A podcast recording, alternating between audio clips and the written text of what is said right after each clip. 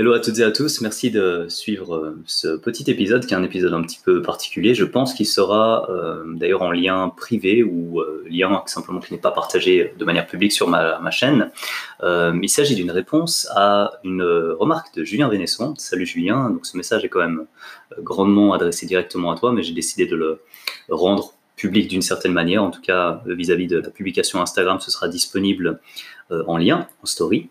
Et euh, donc, tu as fait une remarque par rapport euh, au jus d'orange qui euh, apparemment n'est pas aussi bon que ça. Et puis, concrètement, l'étude que j'avais partagée, c'était important de le mentionner, c'est une étude qui a un financement, effectivement.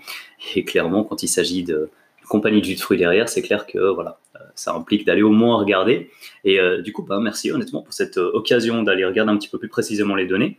Et quand je dis on est allé regarder un petit peu plus précisément les données, en fait, je suis en compagnie d'un d'un ami et d'un collègue qui a fait, euh, qui a fait son master euh, dans le domaine des sciences du sport, qui est Mathias, Mathias Soulol. Ben, on va tout de suite rentrer un peu dans les détails, mais salut Mathias, comment ça va? Salut, salut, salut. bonjour à tous. Tu arrives à, te présenter juste brièvement ce que tu fais euh, et puis ensuite bah, brièvement bah, du coup comme tu l'as voilà comme tu l'as fait signaler je suis donc je suis membre de la de la Nerdy Muscle Review avec toi et avec les autres collaborateurs et puis mon domaine c'est plutôt la version biomécanique et neurophysiologie mais euh, voilà, j'ai quand même un trait, euh, j'ai quand même une appétence très forte pour euh, l'esprit critique et pour, et pour les, biais, les biais cognitifs, les erreurs de raisonnement. Et j'aime bien, à moindre niveau, hein, faut pas, je me prends pas pour ce que je ne suis pas, mais j'aime bien les stats. Voilà.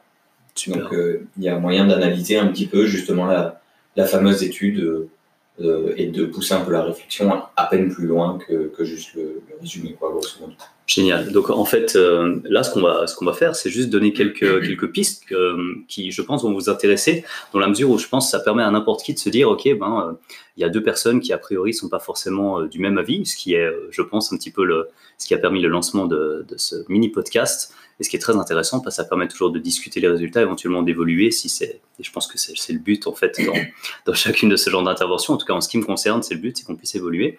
Et ben, Mathias, si tu veux, je te propose de de, prendre le lead et de m'expliquer un petit peu par rapport à, l'étude que j'avais partagée, qui est effectivement totalement à, ce, financement qui est derrière, qui pourrait poser problème et qui peut tout de suite voilà, amener, on se dit, OK, un principe habituel de précaution, on va faire attention, si c'est financé, c'est problématique.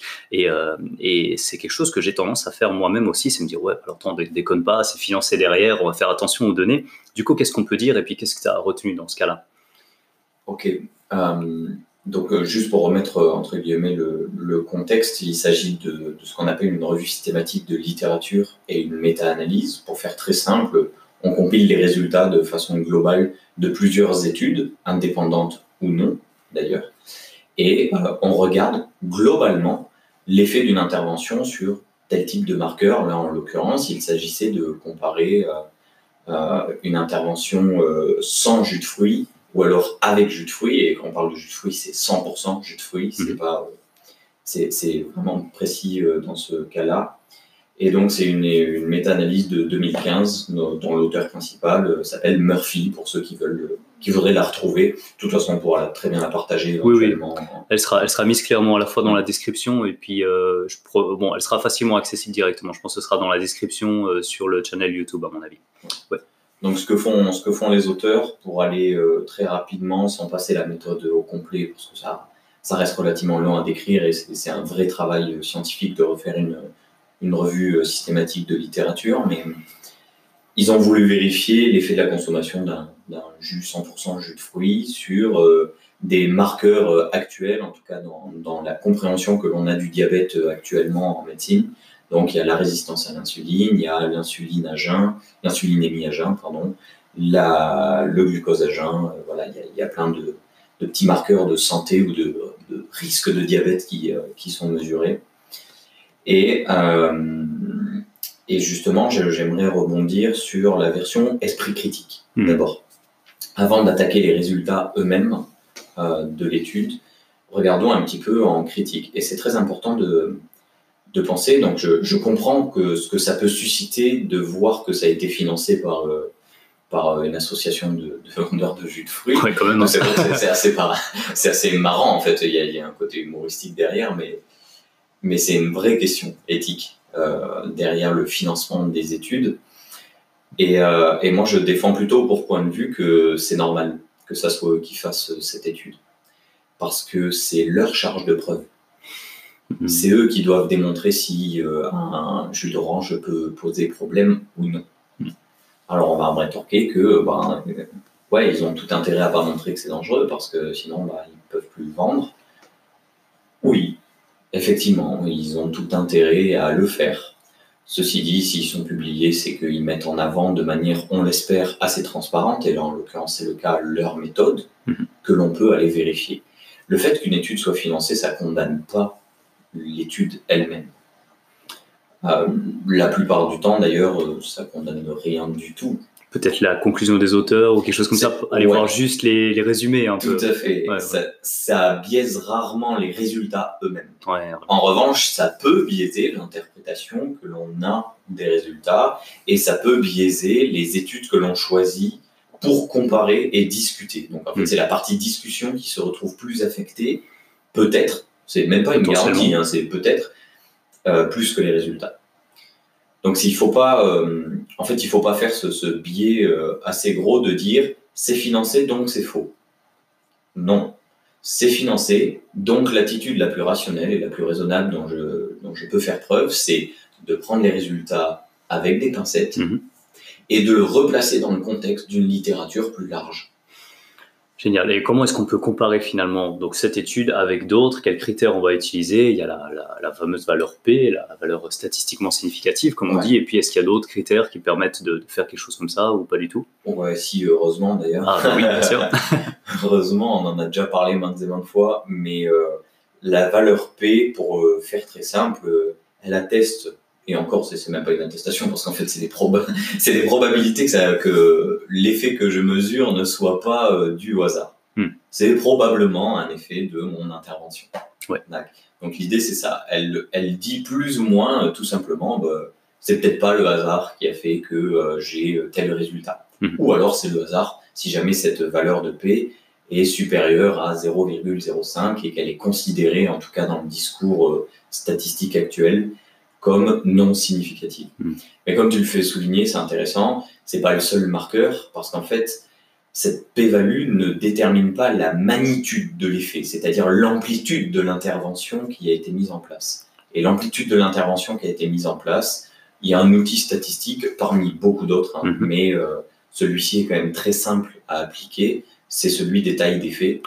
Euh, et euh, les tailles d'effet, donc on les connaît sous le D de Cohen, sous le Qu'est-ce qu'il y a Le H de Edge, il y a des ES pour effect size, mhm. euh, des euh, déviations, des différences moyennes standards. Voilà, si vous vous retrouvez dans une méta-analyse et une revue euh, systématique de littérature, ça veut dire à peu près la même chose. C'est le calcul qu'il y a derrière qui est un petit peu différent.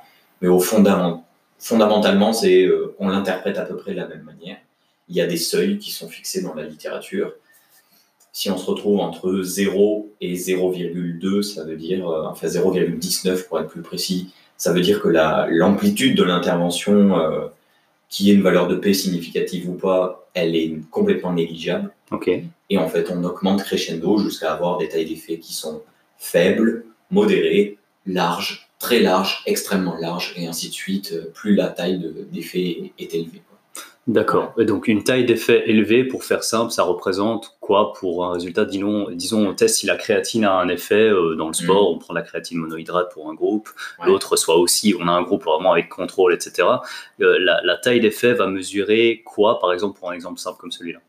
Ça mesure à quel point mm, le produit, donc là en l'occurrence dans ton exemple créatine monohydrate, a un effet sur la variable que j'ai mesurée. Par exemple, si je le je ne sais pas si je le fais sur euh, un effort euh, maximal euh, en, temps de maintien, de maintien d'une tâche, par exemple, sur un cycloergomètre. Ouais. Voilà, c'est tout bête, mais à quel point ça a eu un impact sur par rapport à un contrôle placebo. Par exemple, ça pourrait être un pourcentage d'effet sur la performance. Ok. Ok, bon, je pense que c'est quand même assez clair. Super. Parce que les, les stats, c'est pas toujours clair pour tout le monde, mais là, je pense que c'était très clair. En l'occurrence, c'est vraiment un outil qui est très simple à calculer, même par soi-même. hein. La réalité, Ah, c'est que la, cool. formule, euh, la formule est super. euh, On pourrait la mettre euh, éventuellement en ouais. description Ah aussi. oui, ouais, bien sûr. Bon, On bah alors ce sera aussi en ouais. description, magnifique, Ah, bien un sûr, petit cadeau. mettre La, la formule en description si quelqu'un veut s'amuser euh, à calculer les tailles d'effet des, des études qu'on va partager, pourquoi pas. C'est Génial. Et puis alors, euh, bon, bah, revenons quand même au sujet de base, si ça te va, par rapport au... Mm, non, mais c'est super, ça donne des outils en plus euh, pour, euh, pour le jus d'orange. Et puis, euh, donc, finalement, est-ce qu'on est capable de dire, avec les études qui sont plus ou moins liées à cette étude, ou les études indépendantes, ou ce qu'il y a dans le reste de la littérature, parce qu'il faut généralement avoir une vision qui est pas, on choisit celle qui confirme ce qu'on a en tête, ce qu'on appelle le biais de confirmation, tu me corriges si c'est une erreur. c'est celui-là. Et du coup, euh, dans les études indépendantes, cette fois-ci, est-ce qu'on a la même tendance? Est-ce que c'est totalement l'opposé? Est-ce que finalement, euh, euh, le jus de fruits est horrible? Tu as une idée? Est-ce qu'avec cette taille d'effet, on peut le calculer? On peut le calculer et c'est- c'est assez drôle parce que la, la méta-analyse que tu partages, qui est financée, Mhm. au total, elle inclut euh, 18 essais cliniques randomisés, d'accord, et euh, contrôlés, qui, euh, qui regardent un petit peu toutes les variables euh, donc, que j'ai citées tout à l'heure euh, vis-à-vis de la résistance à l'insuline, euh, l'insuline à jeun, etc. Et parmi ces 18, on se retrouve avec, par exemple, euh, le glucose à jeun, il y en a 16. Et parmi ces 16, il y en a 6 qui sont indépendantes. Hmm. D'accord Il y en a 6 qui sont prises comme indépendantes. Très bien. Et c'est super que tu le fasses euh, remarquer. eh Ben, c'est que en fait, les résultats des études indépendantes prises pour ce marqueur du glucose à jeun, elles ont exactement les mêmes, euh, elles ont exactement les mêmes effets. Donc la taille d'effet, La, taille d'effet Ouais. est identique Hmm. à d'autres études qui sont dites non indépendantes, donc euh, qui ont un lien euh, financier avec euh, l'industrie du jus de fruits, par exemple. D'accord, ok. Donc si on supprime, admettons justement, on se dit à la base, toute étude financière pose problème, et puis Ouais. on vient de discuter que c'était pas forcément un souci en soi, Tout mais fait, admettons, on vire tout ça, Par principe de précaution, Voilà. actuellement, on pourrait virer. on Ouais. pourrait, et puis enfin, bon, je fais exprès, hein, et Oui, puis à fait. Et donc l'idée c'est qu'il resterait ces six qui sont indépendantes et Oui. qui vont quand même dans la même direction. finalement. Exactement. Ok. Donc là, pour donner un ordre d'idée, en supposant que j'en prenne une, par exemple, il y a Cerda et collaborateurs en 2006, bah, ces gens-là, ils trouvent euh, de manière globale une taille d'effet négligeable, enfin euh, faible, pardon, parce qu'elle est à 0,20, en défaveur du jus de fruits. D'accord. D'accord. Ok, pourquoi pas. Bah, il y en a un autre, Codonner et Franch, 2010. Eux, ils trouvent une taille d'effet qui est considérée comme modérée, parce qu'elle a 0,71, Mhm. d'accord, en faveur du jus de fruits. D'accord. Et là, pour le coup, on a des, ce qu'on appelle les intervalles de confiance à 95%, c'est-à-dire que 95% de mes données sont comprises dans cet intervalle de confiance. Hmm, ouais, ok. D'accord Et là, en l'occurrence, ils n'ont pas beaucoup de marge. C'est-à-dire que on pourrait euh, interpréter les, les, euh, intervalles de confiance comme plus c'est large et plus il y a une inconsistance des résultats en fonction des individus. D'accord? La première étude que j'ai citée de Cerda, qui est, euh, si mes souvenirs sont bons, euh, indépendante, elle va en défaveur, bien que ça soit faible de manière générale, euh, des jus de fruits. Ouais. D'accord? Mais le truc, c'est qu'elle a des intervalles de confiance absolument monstrueux. Ok. D'accord? C'est-à-dire que on a des mecs qui sont en complète faveur du jus de fruits, et là, la taille de l'effet, elle est à 1,58. D'accord? Donc, c'est un effet qui est considéré comme très large. Et on a d'autres mecs qui sont en complète défaveur de l'utilisation des jus de fruits, et qui ont, en tout cas pour le, glucose à jeun, et qui euh, ont une taille d'effet à 1,98. Donc, c'est effectivement aussi un effet très large. Donc, en fait, on se retrouve vraiment avec euh, une totale opposition, et comme en, comme en science à l'heure actuelle, on utilise la moyenne parce qu'on a une, une- une idée assez claire, en tout cas en mathématiques, de, de comment se répartissent les données euh, en fonction d'une loi normale, etc. Bon, on va pas refaire les stats, mais Mhm. grosso modo, on utilise la moyenne parce qu'on sait comment elle se répartit. Ben, cette étude-là, moi, ce qu'elle est en train de me montrer essentiellement, c'est que ben, ça dépend carrément de l'individu. Ouais, ok, ouais. D'accord. Mhm. Et si je prends celle, une autre indépendante, donc qui est celle juste en dessous de, de Codonner et Franch en 2010, bah là, elle va carrément en faveur du jus de fruits, elle est indépendante, et là, pour le coup, les, les intervalles de confiance sont assez réduits. Donc, en fait, le résultat qui est considéré comme modéré bah, il est quasiment modéré pour l'ensemble des individus qui ont, qui ont fait l'étude.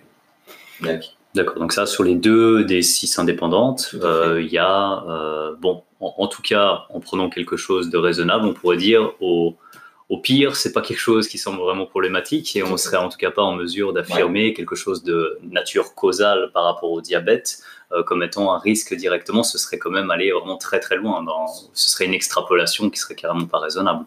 en, fait, c'est un gros biais et on en parlera de toute façon avec Mr. Wade dans la section esprit critique de la NMR. C'est une grosse, grosse confusion entre ce qui cause et ce qui est lié.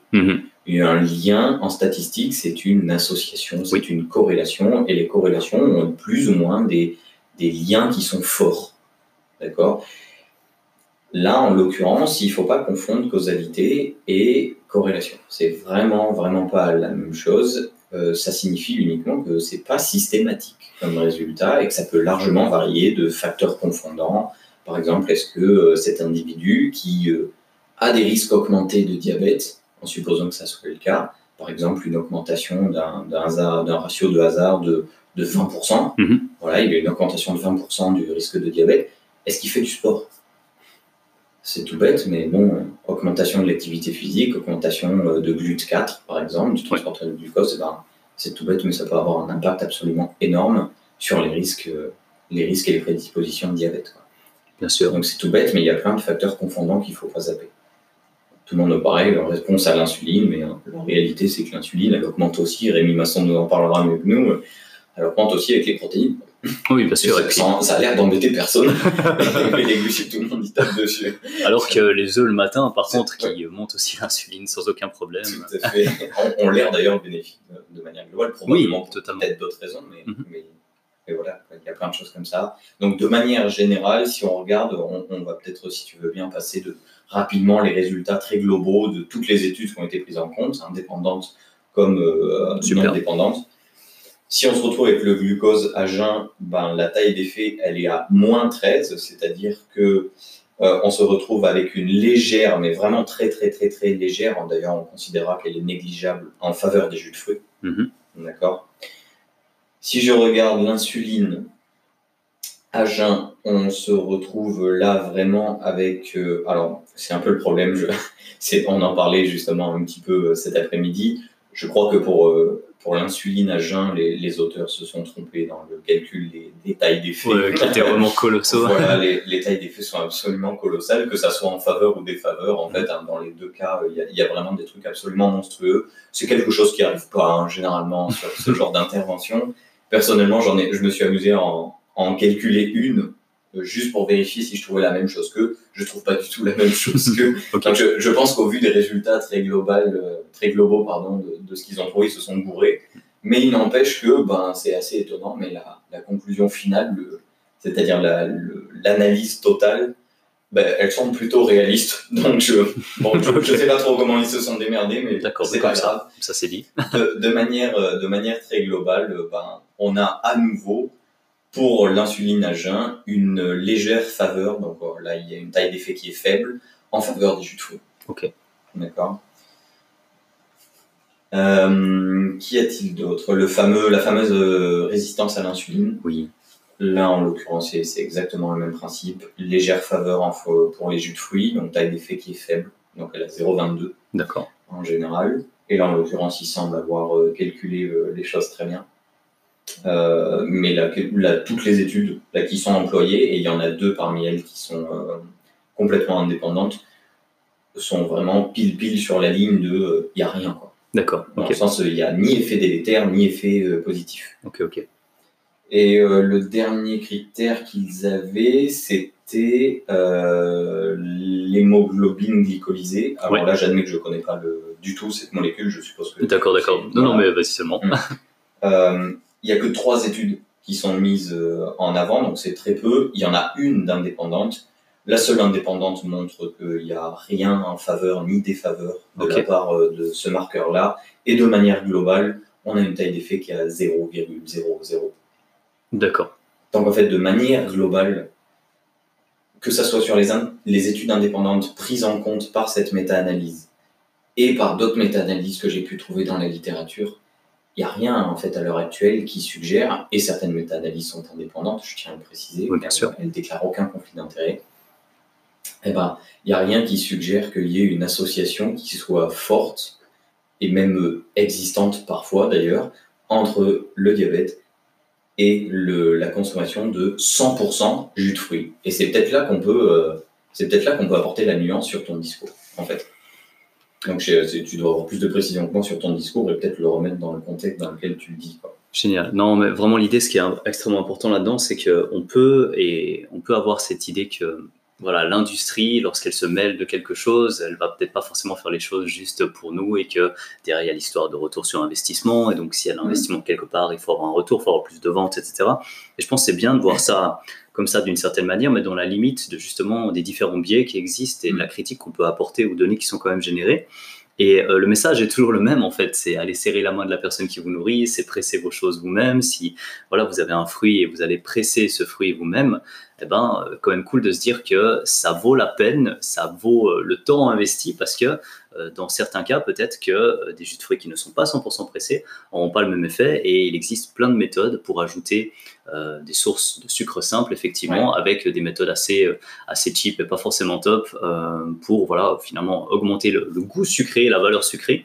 Et ces méthodes-là auront probablement pas un effet, c'est pas le sujet du podcast du jour, c'est plutôt de dire que si vous faites les choses bien, vous gardez un contexte, voilà, vous allez essayer de vous rapprocher des personnes qui, qui vous permettent d'avoir des bons aliments, vous regardez comment c'est fait, vous essayez une fois d'aller au bout de la chaîne, euh, on reste quand même dans quelque chose d'assez cool, c'est que même un jus de fruits qui est quand même, bon, alors je suis totalement biaisé, j'assume totalement que c'est juste moi, qui, est, qui, a, qui a un goût généralement extraordinaire, et puis on pourrait se dire, tiens, bah, quand le goût est sucré, mais que justement euh, ça, ça vient euh, ça vient d'une source qui quelque part représente quelque part la, qualité euh, nutritive qu'on peut avoir depuis le sol, que c'est pas un sol qui est massacré, qu'on a juste dit n'importe quoi, mais une tomate qui est absolument fade, qui a pas de goût, etc., qui viendrait d'une monoculture euh, en pétrochimie et puis voilà, qui est l'agriculture conventionnelle.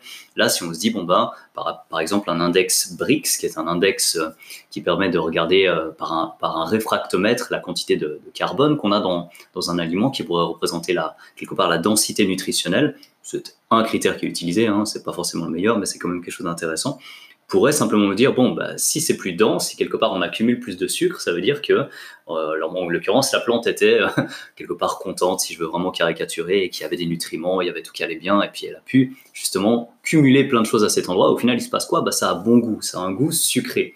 Et donc, ce qui est sympa, c'est que le goût sucré est pas forcément là juste pour nous faire culpabiliser ou c'est pas forcément juste l'industrie qui qui fout le bordel partout, c'est possible, mais là, même si c'est financé par une industrie, je veux dire, Admettons que je sois sponsorisé par un petit producteur de euh, jus de fruits locaux. Euh, c'est pas le cas encore, mais franchement, c'est un, sponsor envisageable et je serais assez fier que ce soit le cas si à côté je trouve un producteur de jus de pomme.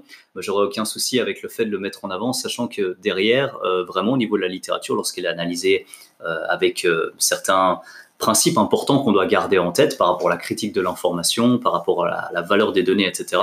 Ça n'a vraiment pas l'air de, causer le diabète, en tout cas. C'est peut-être quelque chose d'important, c'est que euh, voilà, on a, on a le droit de manger des fruits, on a le droit de boire des jus de fruits, on a le droit d'avoir des choses qui ont un bon goût et ne pas culpabiliser pour autant et se dire mince, on va forcément vers la pathologie et puis euh, on est en train de faire quelque chose de pas bien parce que ça a un goût sucré, quoi. Donc ça, c'est peut-être la mise en contexte un petit peu plus large et je pense que c'est cool généralement comme nouvelle parce que on a quand même pris le temps et euh, bah, Mathias franchement merci pour ces détails parce que ça m'a ça m'a permis de me dire euh, bah, déjà merci Julien aussi hein, pour l'occasion qu'on ait pu euh, qu'on ait pu prendre là tous les deux Mathias et moi parce qu'on a pris vraiment ta remarque au CO c'est que ça va directement augmenter le risque de diabète et on s'est dit c'est l'occasion de regarder et puis peut-être de, de, de, proposer une analyse pour que euh, chacun puisse se faire son avis. Bien sûr, on aura les liens en description, études indépendantes et études financées, avec la possibilité que vous puissiez faire le même parcours qu'on vient de faire. Et si vous voulez refaire l'analyse statistique, vous aurez aussi le lien de votre côté. C'est vraiment la démarche qu'on a, qui est une démarche euh, non autoritaire, c'est-à-dire que on, espère pouvoir vous donner les mêmes euh, traces que ce qui nous a permis de faire le chemin, enfin la démarche intellectuelle qu'on a, qu'on a pu avoir au niveau d'une question. Et puis euh, concrètement, on espère qu'au final, euh, ce, message aura servi à, tout le monde pour qu'on puisse euh, avancer et puis qu'on puisse ben, s'alimenter sans culpabilité, qu'on puisse s'alimenter de manière cohérente en fonction des choix de chacun, mais qu'on puisse faire des choix simplement éclairés Et, et en ce sens, bah, Mathias, franchement, merci infiniment. Tu es, juste incroyable dans la qualité de ton analyse. et puis, euh, euh, je pense que ce sera assez clair pour tout le monde. Est-ce que tu as quelque chose que tu veux rajouter de ton côté par rapport au, stats ou une erreur que tu veux éviter d'habitude? Parce que tu vois, moi, c'est typiquement une erreur que j'aurais pu faire assez facilement parce que j'ai, voilà, à force d'étudier un peu le comportement de l'industrie, clairement, au moment, tu te dis, mais euh, vous faites chier, les gars, quand même. Vous pourriez vous dire, OK, faites du business, mais vous n'êtes pas obligé forcément de mettre des trucs totalement inutiles à tel endroit juste parce que vous gagnez 5 centimes pour tant de trucs. Et qu'est-ce que qu'est-ce que tu aimerais donner comme message de ce côté pour que peut-être qu'on soit pas dégoûté par les études financées, mais qu'on puisse garder quand même euh, des, des principes, euh, justement, on parle du principe de précaution, quelque chose de pratique qu'on puisse garder en tête je ne sais pas si c'est très pratique. Oh, on, en a déjà, on en a déjà parlé euh, tous les deux. Et euh, la, la, réponse à la question à qui profite le crime, ah. c'est peut-être vous. Génial. Ça marche. Je, certains euh, méditeront là-dessus. C'est en, qu'importe, c'est une question d'idéologie. C'est cette question trouvera toujours une réponse.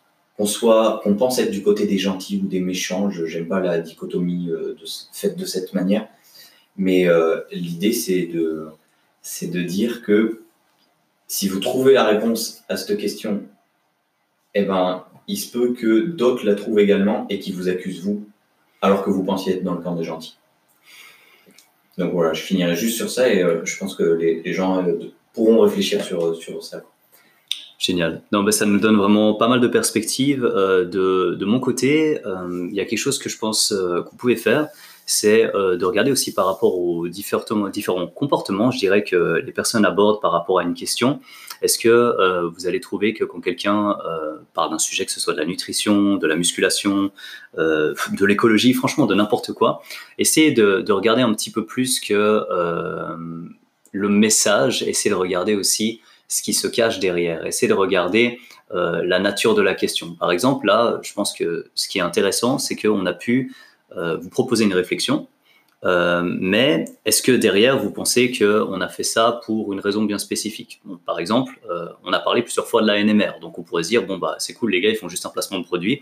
Et du coup, non, mais clairement, tu vois, je, fais notre propre critique. C'en est un, oui. et, et, en plus, c'est un placement de produit parce que finalement, on en parle et puis c'est quelque chose, on met, on met tout notre cœur dedans, mais pas seulement notre cœur parce qu'on essaie d'être le plus objectif aussi. Du coup, on utilise aussi les stats pour, pour ce qu'il faut, mais du coup, clairement, remettez-nous en question aussi. Et c'est important que ce soit le cas pour nous, mais que ce soit le cas pour les autres aussi. Et nous sur Instagram. Deuxième placement, attention. non, mais vous voyez, justement, euh, c'est hyper intéressant de garder ça en tête. Et puis, ça permet de, de, se dire bon bah ok voilà il y a des gars ils jouent leur jeu ils le font bien et puis bah bien joué joli coup marketing etc il y a d'autres qui sont peut-être un peu moins honnêtes il y a peut-être franchement des personnes qui sont malveillantes j'ai toujours un peu plus de peine avec cette idée mais il faut franchement croire que c'est possible surtout quand on voit ce qui se passe dans l'industrie de temps en temps. Euh, donc voilà gardez ça en tête gardez ce petit côté pratique euh, la question à qui profite le crime. Et puis euh, et puis clairement si vous pouvez monter un business de jus de fruits pressés locaux ben vous avez compris que certainement on vous encourage à le faire et a priori on pense pas qu'il y ait de problème euh, mais cela dit, c'est à vous de faire votre interprétation et j'insiste encore une fois, il y aura tout en description. Euh, je, prendrai, je prendrai le temps de faire ça et de le mettre au clair. Et puis on, mettra ça au clair ensemble avec euh, Mathias. Mathias, je me permets de te remercier encore une fois pour le contenu qu'on vient de, pouvoir produire ici. Avec grand plaisir. Et puis, bon, si ça vous a plu, n'hésitez pas à nous dire. Et puis, euh, je, je, suis très, très, très facilement en contact avec Mathias, que je commence à apprécier un petit peu trop. Donc, si jamais il s'agit de le faire revenir ici, il n'y a aucun problème, n'hésitez pas à me le dire. Et puis, On dort ensemble d'ailleurs. je ne sais pas si c'est une partie qui sera coupée. Donc, vous voyez jusqu'où ça peut aller. Donc, attention, hein. prenez des gens au sérieux seulement quand ils sont sérieux et nous, faites vraiment attention à ce qu'on a je ne le suis jamais. On l'a été quand même un petit peu ici. Mais bon, on, va, on va conclure là-dessus. Vraiment, merci pour votre attention. Et puis, euh, on espère que ça vous aura permis de, faire un petit bout de chemin avec nous et d'avancer parce qu'en l'occurrence, euh, bah, vu qu'on a pu aller un petit peu plus loin, on a pu avancer en ce qui nous concerne et euh, c'était vraiment plutôt cool au final. Yes. Allez, à la prochaine. Ciao, ciao. Allez, plus.